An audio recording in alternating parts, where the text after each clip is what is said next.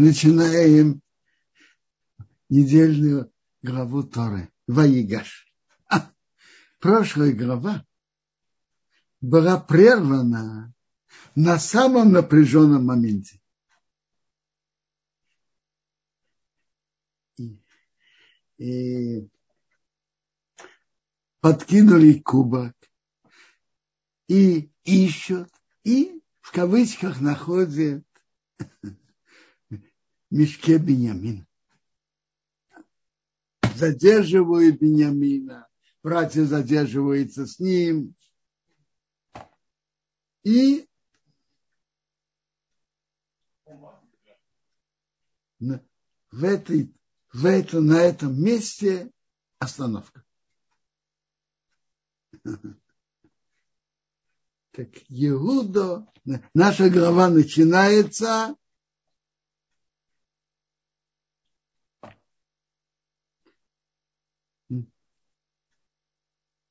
наша глава начинается, как Иуда поступает к Иосифу, говорит с ним, разбир, разбираться, требовать, просить. Поступил к ему Иуда.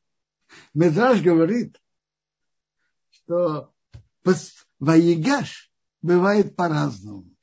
Бывает э, упросить, бывает воевать. Тут это включает все возможности. Так, что Иуда говорит?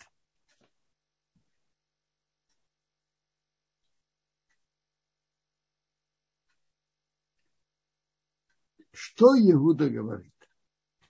И что и говорит его, его обращение? А? Давайте послушаем. Иуда говорит умно и очень дипломатично. Вы знаете, когда дипломаты говорят, есть их слова, а есть между что-то между слов, между строк, намеки. Иуда говорит прежде всего то, что он говорит, и что он лежит между строками. Пожалуйста, я буду говорить, твой раб будет говорить слова в ушах моего господина.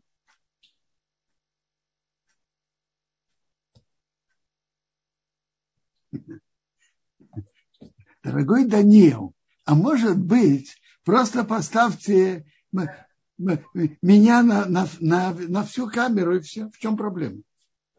А, Робинсон, почему-то э, вместо вашего изображения черный экран, к сожалению. У меня я вижу очень светло. Я вижу себя. Да? Не знаю почему. Будем разбираться. Хорошо. Пока не буду мешать. Спасибо.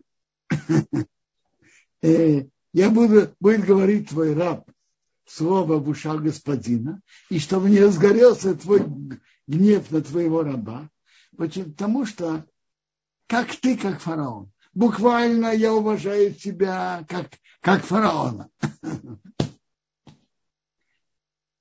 А второе, у тебя есть неограниченные права и возможности, как у фараона. Ты не обязательно, ты не обязательно должен действовать квадратно по правилам. Ты как фараон. А вот теперь идет намек.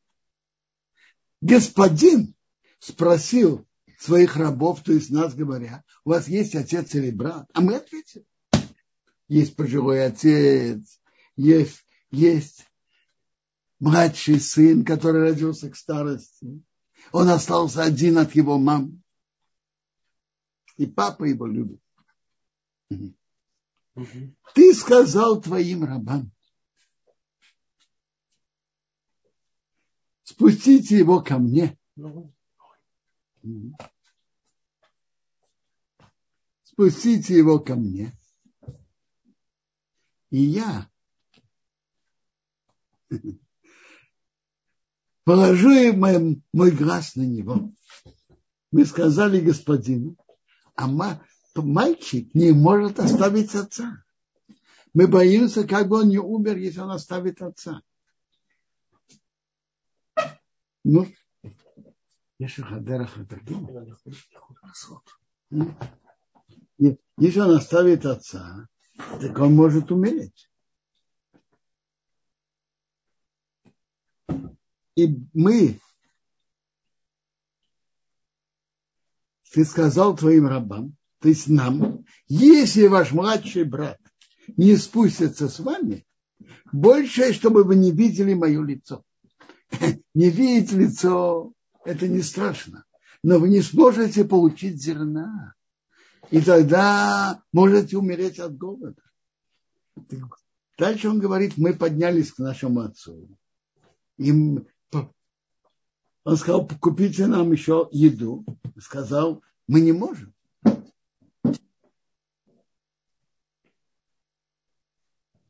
Если есть с нами младший брат, хорошо, а если нет, нет.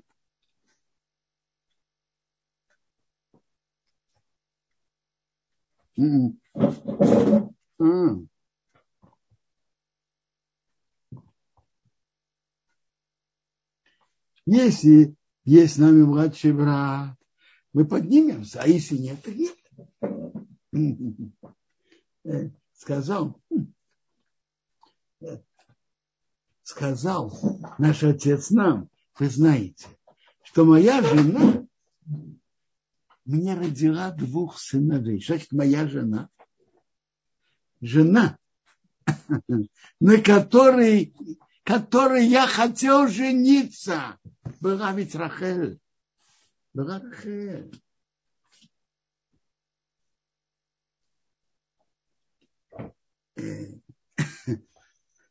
Обратите внимание, все это выступление говорит, что двоих родила мне моя жена, говорит Иуда сын Леи. Двоих родила моя, мне моя жена, то есть та, на которой я изначально хотел жениться. Один ушел, с ним случилось, он разорван, и больше я его не видел.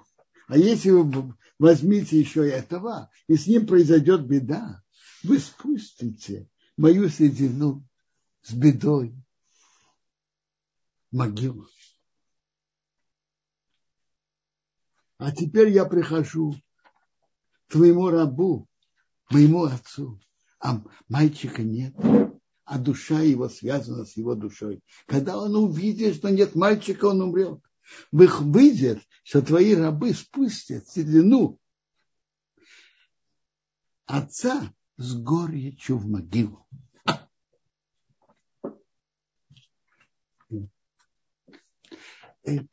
Смысл выступления такой. Во-первых, то, что мы спустили Бениамина не потому, что мы хотели. Мы спустили Бениамина, ты нас обязал и заставил. И допустим, что Бениамин виноват. Он своровал. И за виновного Бениамина не должны страдать невиновные, невиновные. Папа его невиновен. Почему? Чтобы он умер от переживания. из-за Бениамина отец не должен страдать. Да. И что он предлагает Иуда? Он предлагает, во-первых, Иуда идет объяснять, почему он выступает больше всех. Чем? Почему именно Иуда выступает? Ведь твой раб гарантировал за мальчика. Если я его тебе не приведу, я буду грешным перед отцом все дни. Известно, есть не люди, которые готовы подписаться, быть гарантом, но когда приходит дело платить, не идут платить. Нет. А Иуда обязался, и он выполняет свои обязательства. Рабхайм Шмулевич говорил много о том, что Иуда тот проявил качество ответственности. И благодаря этому великому качеству ответственности ему и его одарили царство. Смотрите, Рабхай Шмулевич говорил так. Это не то, что ты хороший мальчик, сделал что-то хорошее, получай конфетку. Нет. Чтобы быть руководителем, быть царем, что такое руководитель народа, который несет на себе ответственность за народ и готов страдать и стараться ради народа. Он готов сейчас пойти в рабство. А вы знаете, что такое быть, быть рабом три с половиной тысяч лет назад? У него семья, дети. Он готов идти в рабство из-за своего обязательства. А мальчик поднимется с братьями. И он объясняет Йосифу. Во всех вопросах я лучше, чем он. Я умею лучше работать, я более крепкий, более энергичный. Для войны я тоже лучше его.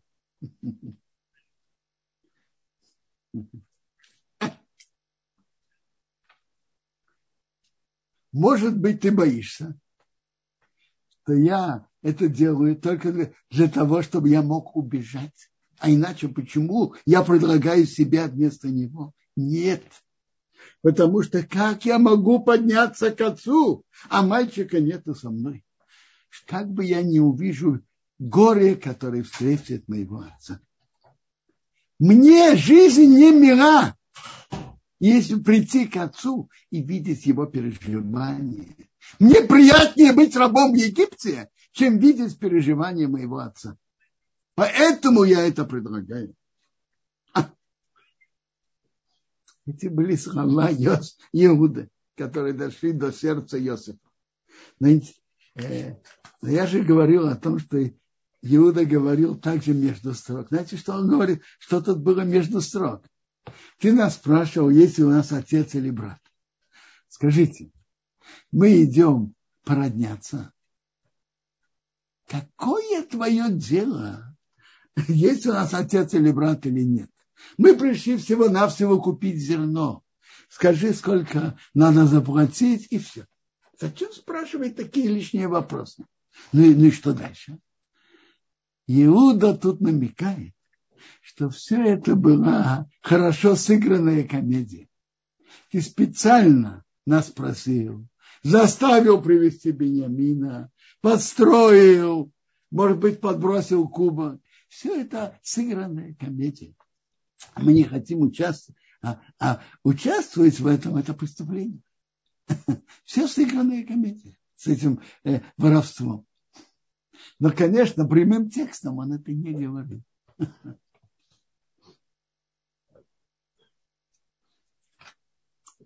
Йос, Медраж говорит очень ярко про Иуду.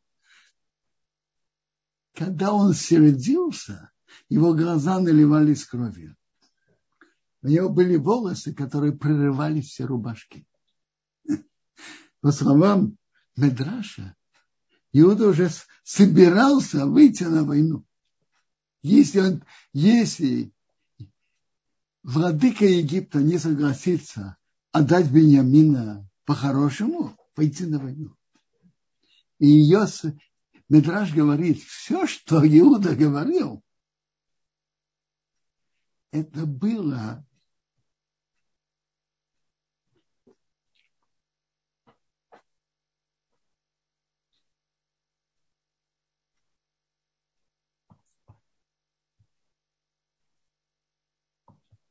все, что Иуда говорил,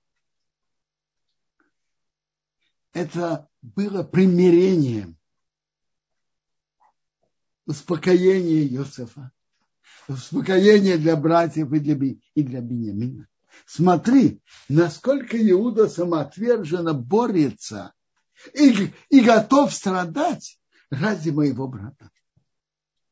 В какой-то мере это и было исправление того, что Иуда тогда согласился с продажей Иосифа. Сейчас он борется всеми силами и готов пойти в рабство, чтобы Беньямин не остался в Египте. Иосиф увидел, что нет другой возможности. я уже говорил, комментарий папы Зацау, что зачем Йосеф подбросил кубок? Для чего была вся эта игра?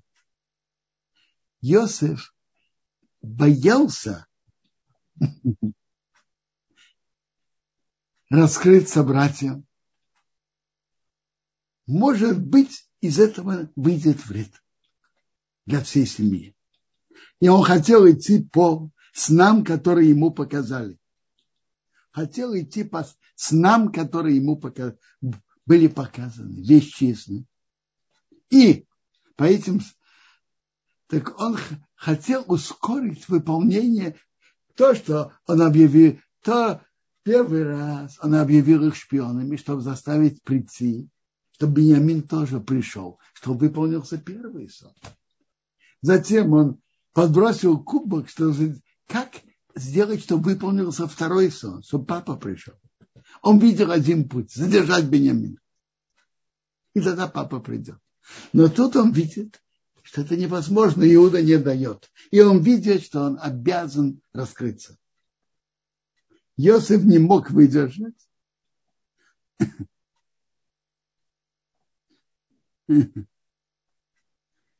И выдержать перед всеми. Не хотел, чтобы братья стыдились, когда он раскрывается им. Сказал, вы, чтобы все вышли.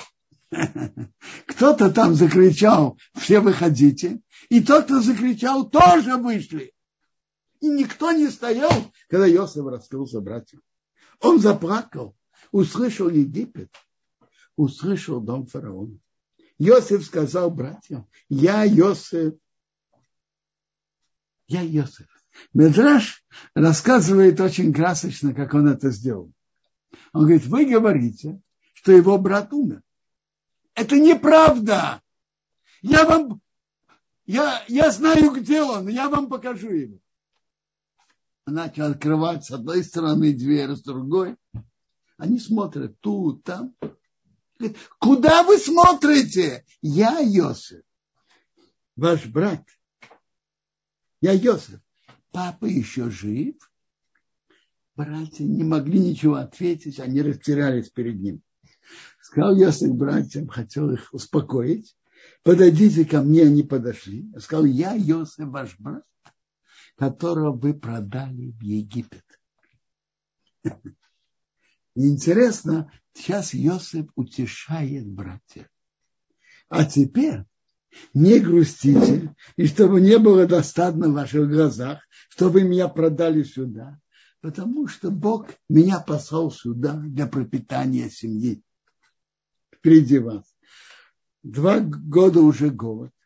Еще пять лет, что не будет ни похоты, ни жатвы. И Бог послал меня перед вами, что у вас был остаток в стране, и чтобы осталось от вас большое спасение, чтобы вы не умерли от голода.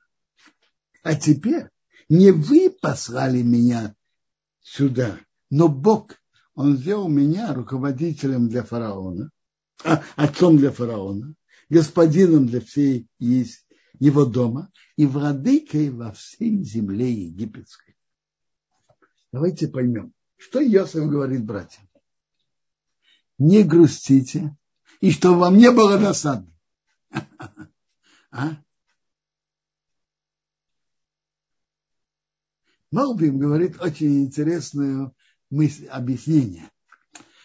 Йосеф не видел, что братья переживают, но он не знал все, что, как они переживают и что они думают о продаже грустить и быть в депрессии – это одно чувство. А было досадно – это, это другое.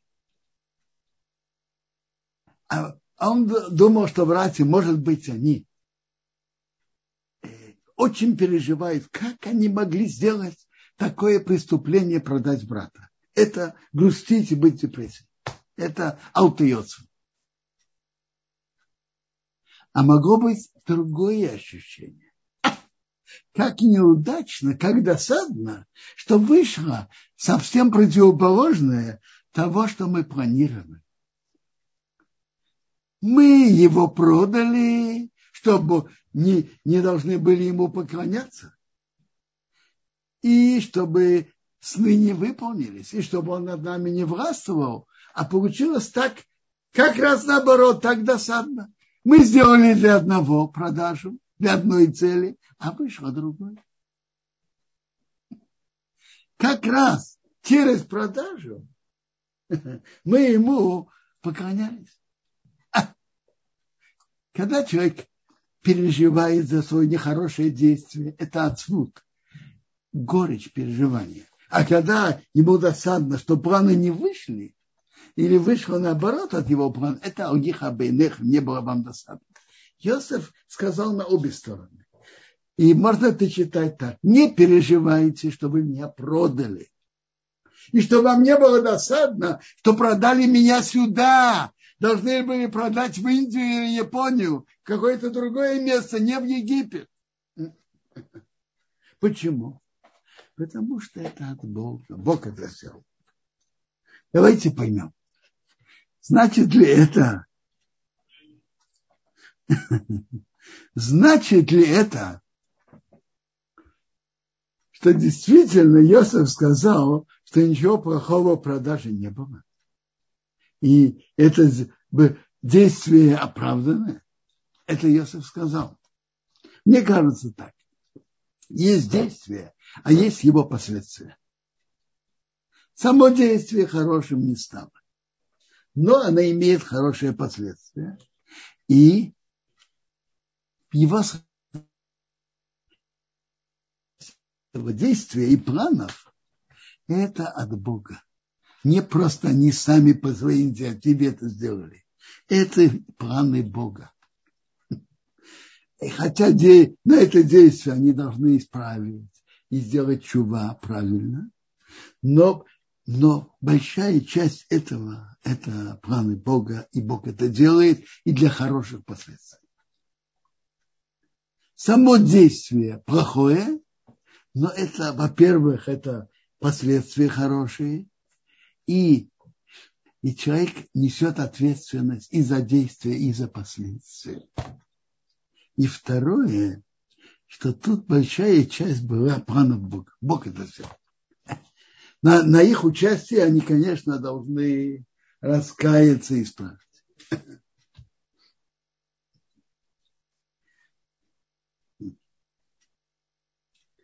Тут был вопрос на экране. Почему Иосиф спросил братьев, жив ли отец? А? Ведь э, он, ему братья уже сообщили, что отец жив. А? Это спрашивает Бейс Алейби, спрашивает этот вопрос. И Бейс Алейби говорит интересный оригинальный комментарий. Он говорит так, что тут был в определен... тут был укор. Это не вопрос, а укор. Ведь в прошлой главе они уже встретились. И он спросил, что с вашим отцом. Ничего нового, никакой новой информации они не получили. Это вы знаете, что тогда ни телефонов, ни телефонов не было. Новой информации они не получили. Что это за вопрос? Он говорит, это не вопрос, а укор. Негуда все время, все его выступление, папа, папа, папа. Папа не согласился, папа переживает, папа может умереть, папа может переживать, папа, папа, папа. Скажи мне, а где ты был, когда продали меня? Вы должны были это понимать, что папа об этом переживает.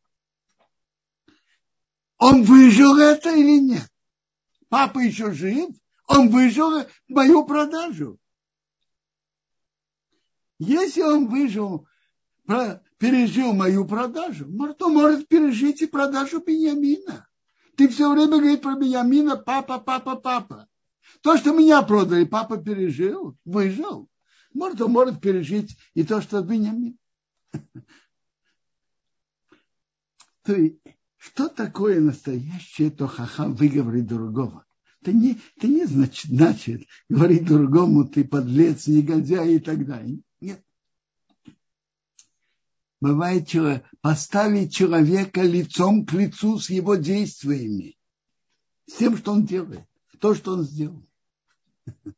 Бывает, что человек что-то делает, или человек привык себя всегда оправдывать. И он находит себе оправдание. А вот когда поставить человека перед его двумя действиями, которые одно противоречит другому. И в обоих это нехорошо. Но оправдание, которое у него, он говорил на одной из них, уходит, э, пропадает.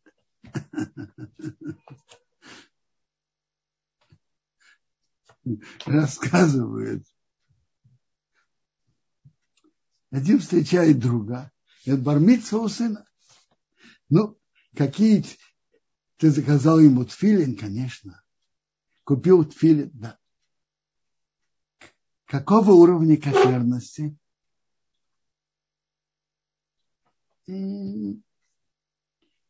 Кошерность очень такая, как говорится, в стесненном положении, при необходимости.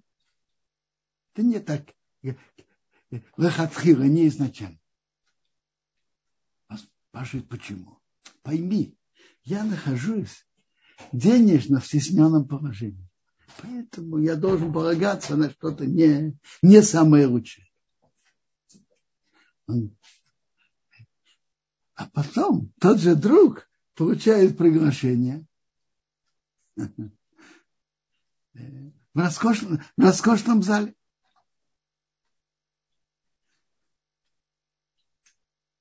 поднимается вопрос.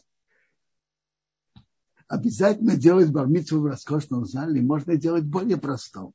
Для роскошного зала у тебя были деньги, а чтобы тфилин были изначально кошерные, не было. Одно противоречит другому, другое. Вы слышите? И это часто бывает у каждого. Настоящее тохаха выговор поставить человека к лицом к лицу к его действиям. И это то, что Медраж говорит страшные слова. Ой нам в день суда, ой нам, когда нас выговорят. Йосеф был младший из братьев. Они не могли выдержать то, что он их выговорил. Так Бейс Алеви говорит, что в будущем покажет каждому из нас на разные наши действия и оправдания, которые на одно действие не выдерживает критики, когда покажут нам другое действие, прямо противоположное. Ну, то есть, когда человек стан, человека ставит лицом к лицу к правде, это, это непросто.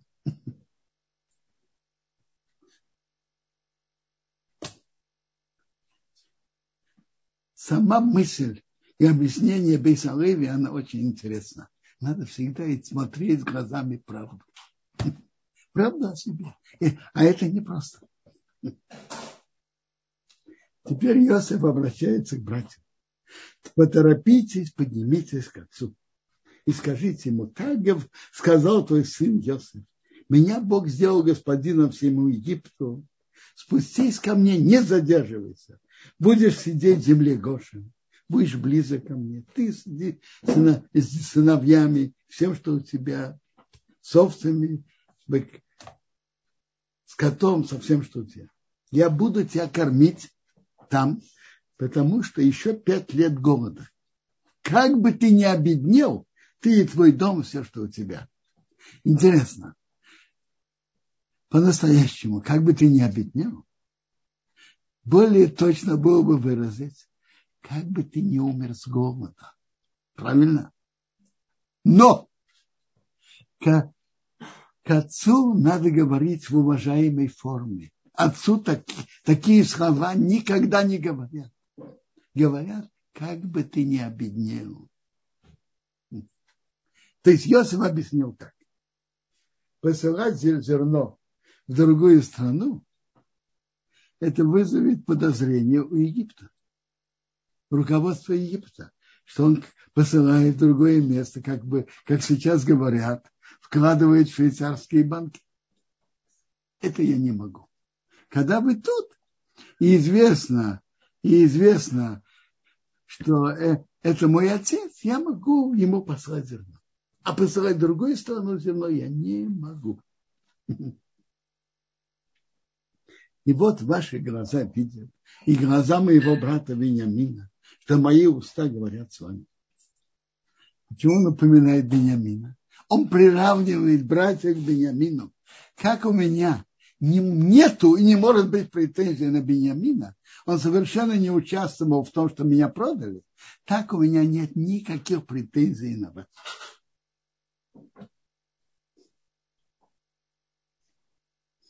Он упал на шею, на шею своего брата Бениамина и плакал. Бениамин плакал на его шеях. Поцеловал всех братьев, плакал на них, и потом уже братья пришли в себя, говорили с ним. Голос был услышан в доме фараона, говоря, пришли братья Иосифа. И это было хорошо в глазах фараона и в глазах его рабов. А почему? Очень просто. Они, Египет поставил Иосифа во главе страны из-за его мудрости и по необходимости. Но для них было непрестижно, некрасиво поставить во главе страны человека без рода, без, без племени. А сейчас, когда стало известно, что он из семьи Авраама, Авраам, Ицхак и Яков были известными людьми, и в Египте тоже о них слышали, для Египта это было очень красиво. И для, глаза, для фараона, и для всего Египта. Говорит фараон Иосифу, говорит твоим братьям, наложите на варское зерно и идите в землю к нам, возьмите отца, братьев и придите ко мне. Я дам вам добро земли египетской, будете есть жир страны. А ты получаешь приказ. Берите из Египта телеги для ваших детей и для жен, и не принесите отца вашего и приходите. И не жалей, что значит ты приказан.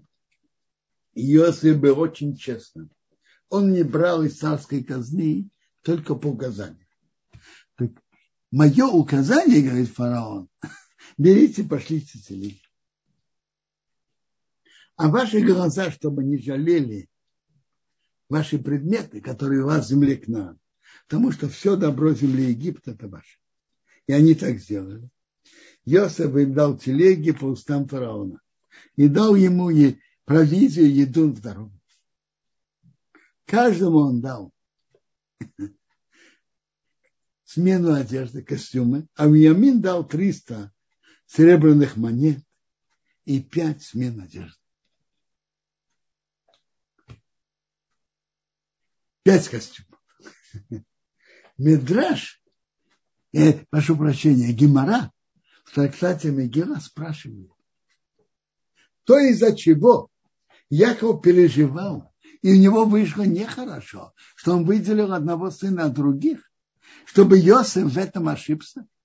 Почему он всем дает один костюм, по одному костюму, а Бениамину пять? это выделить Бениамина от других. Почему?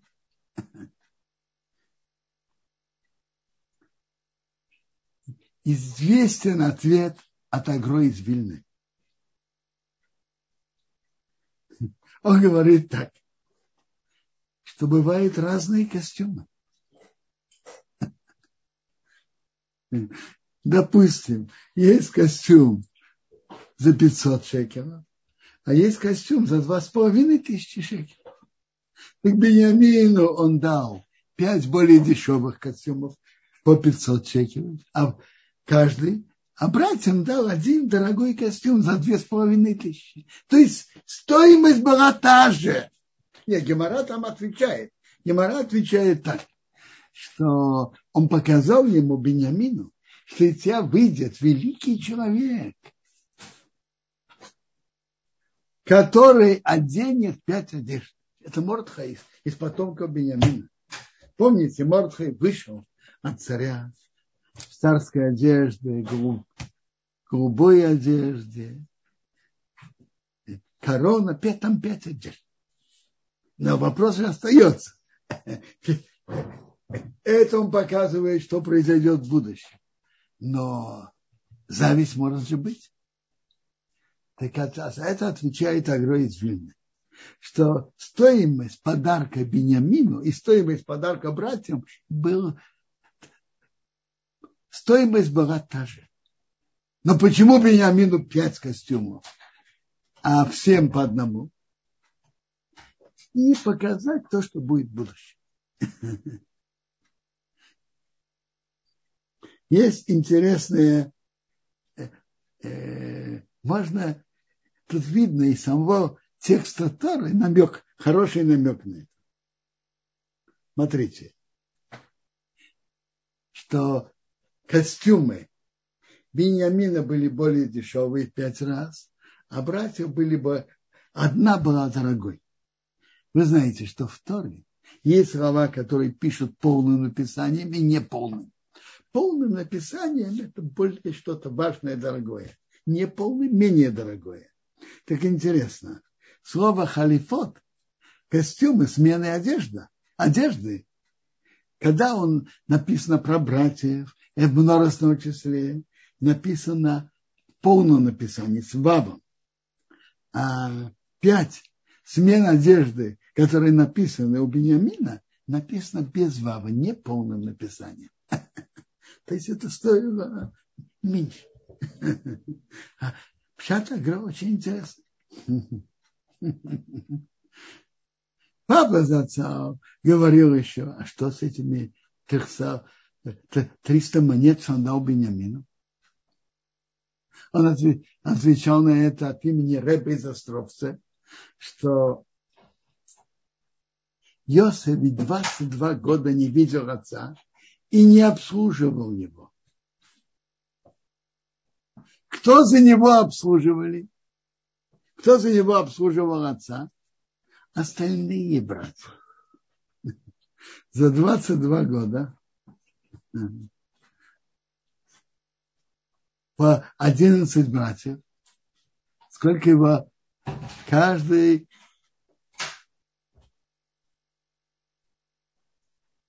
каждый должен был его обслуживать по два месяца.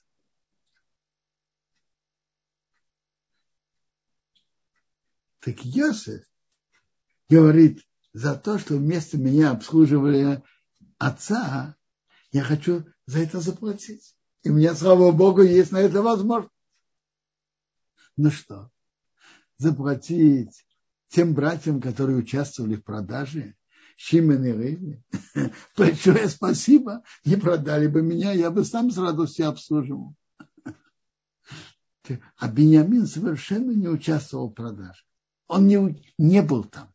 Поэтому ему он заплатил за, то, за тот труд, что он обслуживал отца вместо него. А отцу он послал 10 отцов, 10 ослов, которые несут и добра Египта, и 10 ослиц,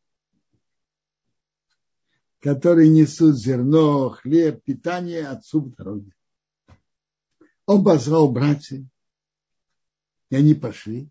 Он сказал им, не сердитесь с дороги. Одно из объяснений этого не сердитесь с дороги, по простому пшату говорит Раша, не идите копаться, из-за кого вышла э, зависть и ненависть ко мне, кто, кто вы не говорили, вот ты рассказал то, а ты предложил то, а ты сказал то. Вы знаете, когда бывает что-то неприятное и ищут виновного, это не, не всегда это полезно. Часто это наносит вред еще больше, чем само событие. Он говорит, не сердитесь с дороги, не входите в раскапывание, кто виноват, из-за кого и что, кто что рассказал и за кого это вышло. Поднялись из Египта, пришли в землю к нам, к Якову их отцу, и сообщили ему, Йосиф еще жив, и он властвует во всем Египте. Его сердце ослабло, потому что он им не верил. Есть Медраж говорит правило. Кто-то, кто говорит неправду, даже так потом, когда он говорит правду, ему не верят. Они же построили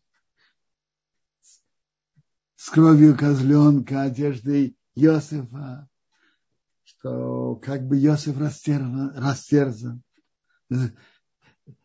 зверь, зверями. Так когда кто-то рассказывает неправду, когда он говорит правду, ему не идут верить. Сказали ему все слова Иосифа, что он говорил к ним. Он видел телеги, которые Иосиф послал нести его. Есть интересный медраж. Ему передали от Якова, что когда Яков прощался с Иосифом, он учил с ним законы про Эграруфа, теленка, которому отрубает голову.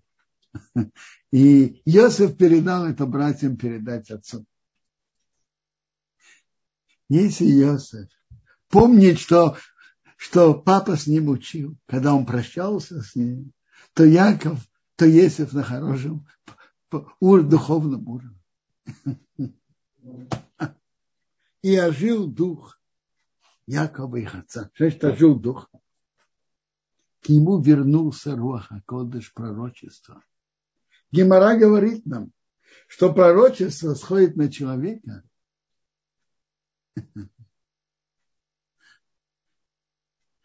сходит на человека, приходит на человека, когда он находится в хорошем настроении.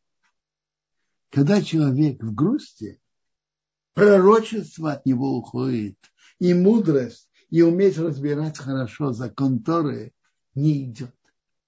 Когда человек в хорошем настроении, то к нему приходит пророчество. К Якову все эти 22 года он, он из-за переживаний о Иосифе он потерял пророчество. Сейчас, когда он вернулся, к нему вернулось пророчество. Сказал Исраил, мне еще много добра. Иосиф, мой сын, жив. Я пойду и увижу его перед смертью. Поехал Исраил. Видите, я уже говорил, что слово Исраил это когда, когда на более высоком уровне, а Яков на более низком. Поехал Исраил, все, что у него. Пришел Бершева, принес жертвы Богу его отца Ицхака. Рада говорит, и очень интересный комментарий. Почему принес жертву Богу отца Ицхака? Когда Ицхак хотел спуститься в Египет, Бог ему сказал, не спускайся в Египет. Сердце Якова тянуло не спускаться в Египет. Он принес жертвы Бога его отца Ицхака. Может быть, точно так же, как Бог сказал Ицхаку, не спускайся в Египет, так Бог скажет тоже ему не спускайся в Египет. Сейчас мы увидим, что таки Бог сказал я, Яков. Ну, это уже будем говорить об этом завтра. Пожалуйста, вопрос. Бенсион, огромное спасибо за урок. Я, наверное, позволю себе начать с вопросов людей, которые подняли руки. С самого начала урока уже были подняты руки, а, а потом посмотрим в чатах. А, пожалуйста, я вижу э, пользователь с Galaxy телефоном. Попробуйте включить микрофон. А, пока не получается. Я здесь еще вижу. Елена, пожалуйста, попробуйте вы.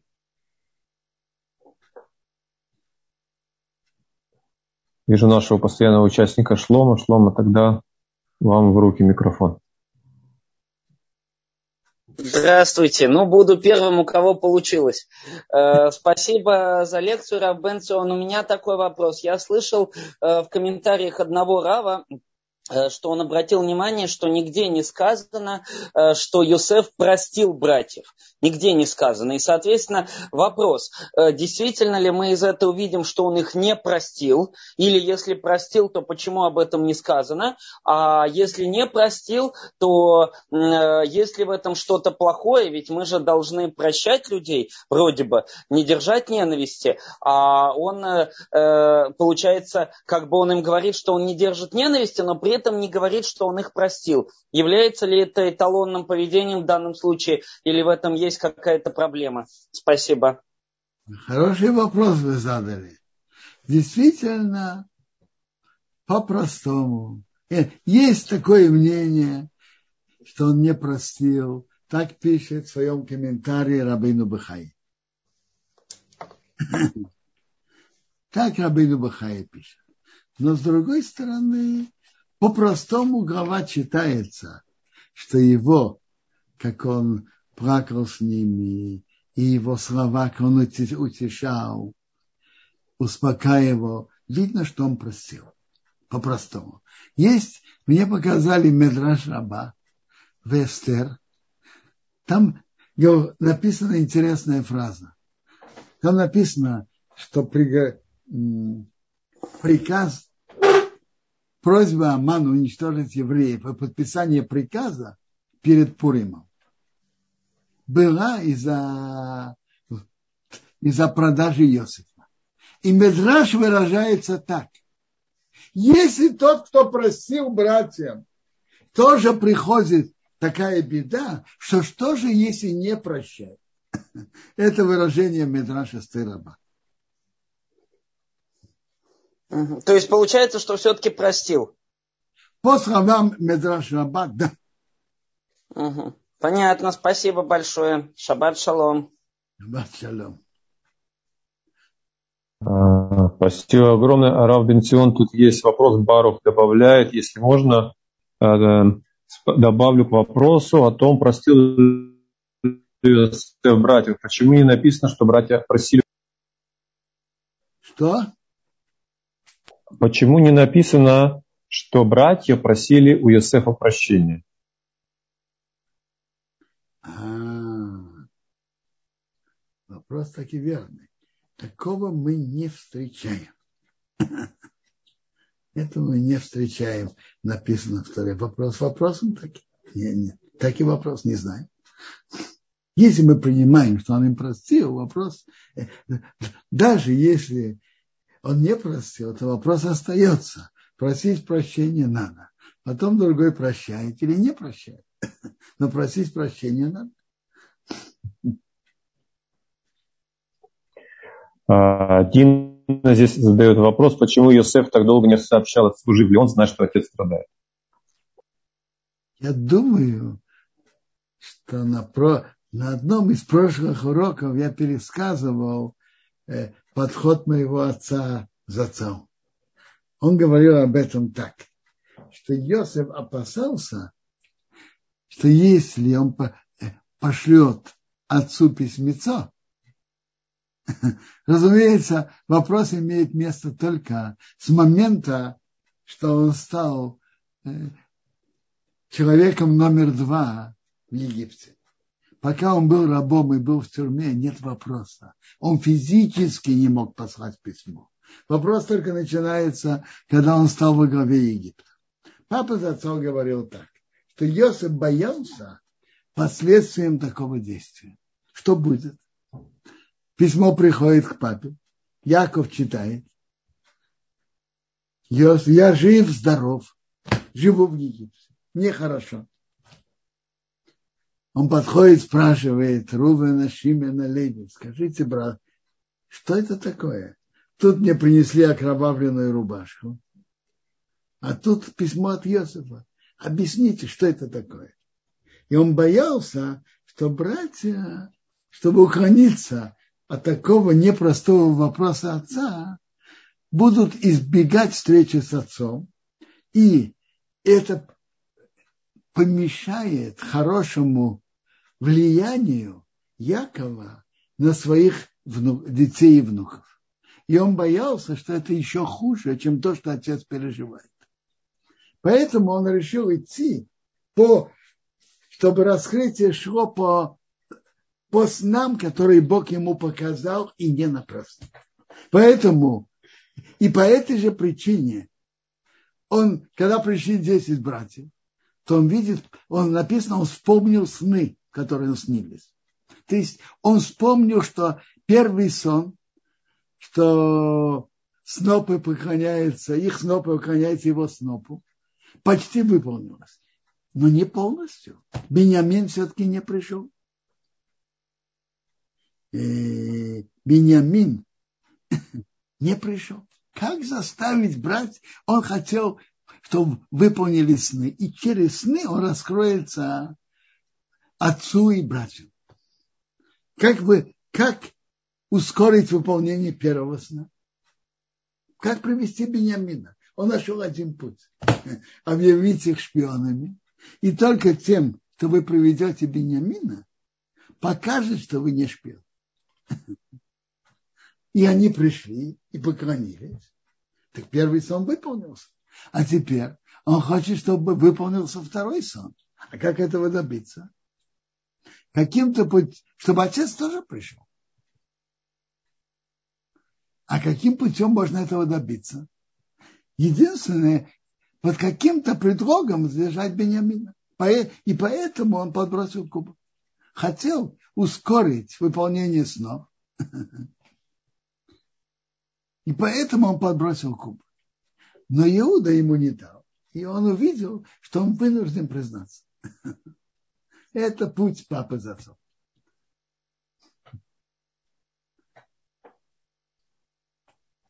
Ну, еще вопросы?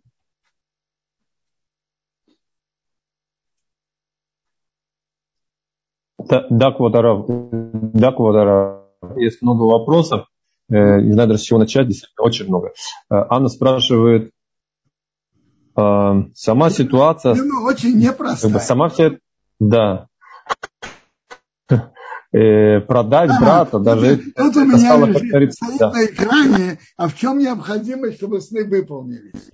Послушайте, по, по объяснению папы Зацал, это не то, что Йосеф хотел, чтобы сны выполнились. Это не является самоцелью.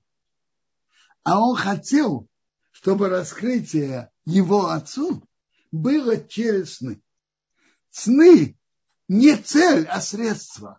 Если это раскрытие его отцу и братьям будет через сны, через вещи и сны, которые Бог ему показал, и не напрасно, то Бог проведет все это наилучшим образом если его раскрытие будет через сны. Так папа Зацал это объяснил.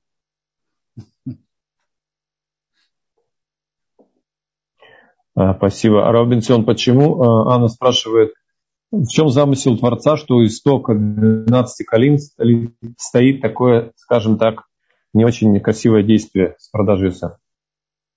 Смотрите, это, это во-первых, это может быть уроком в будущем. Не торопиться кого-то подозревать, не говорить на другого еврея плохое. Это урок. Все, что происходит, это, это урок, что мы из этого учились. Спасибо большое. Наталья спрашивает, неужели только Иуда был настолько смелым, что встал на защиту Беньямина и готов был за него пойти в рабство. Почему Творец выбрал его? Кто сказал, что Творец выбрал его? Иуда выбрал себя. И он объяснил, почему он выступает раньше всех. Он не самый старший. Потому что он гарантировал. И это другое великое качество Иуды, из-за которого к его потомкам пришло царство. Принимать на себя ответственность. Быть, быть руководителем народа в наше время это хорошо позировать перед фотоаппаратами. Нет? А по-настоящему качество руководителя нести на себя бремя и ответственность и готов быть страдать за народ и за каждый из народов. Это качество руководителя. И это качество имел Иуда. И наши мудрецы говорят, что за это качество он получил царство. Спасибо, Рав Бенцион. Тут Марфа задает вопрос, правда ли, что подобно противостоянию Иуды и Иосифа в будущем будет противостояние между Машея бен Давид и Машея бен Иосиф? Машия бен Давид, нет, я не знаю противостояние Машия бен Давид и Машия бен Иосиф. Нет, у них просто разные функции. Что да, говорят, что потом впоследствии было разделение еврейского народа на два колена и десять колен. Царство Егуда, два колена, и царство Ефраима, десять колен. Ефраим. Обычно Ефраим, сын Иосифа, из Ефраима были, э, был первый царь. И были еще цари из него. То есть это противостояние привело к противостоянию и разделению в будущем на эти два царства. Так говорят. Между прочим, это еще то, что тут произошло, что Иуда заступился так за Бениамина и был готов пойти в рабство, возможно, это и свя... с этим и связано то, что в будущем, когда царство Иуда разделились, кто был с ним вместе? Какое колено было с ним вместе? Бениамин. Корень событий в нашей голове. Бениамин заступил, Иуда заступился за Бениамина. Впоследствии, когда другие колена отошли от Иуды, колено Бениамина пошло с ним. Как тогда Иуда пошел воевать за Бениамина и был готов пойти в рабство.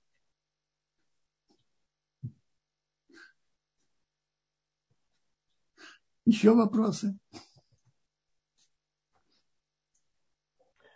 Да, спасибо большое, Рабинсон. Еще вопрос от Марка. Почему Яков не спросил сыновей насчет рубашки?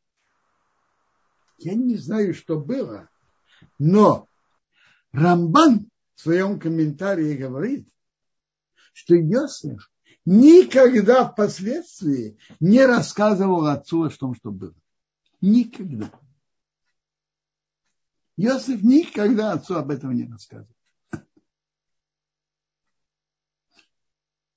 По-видимому, то, что будет написано в следующей главе, пророчестве, который папа Яков говорил всем сыновьям,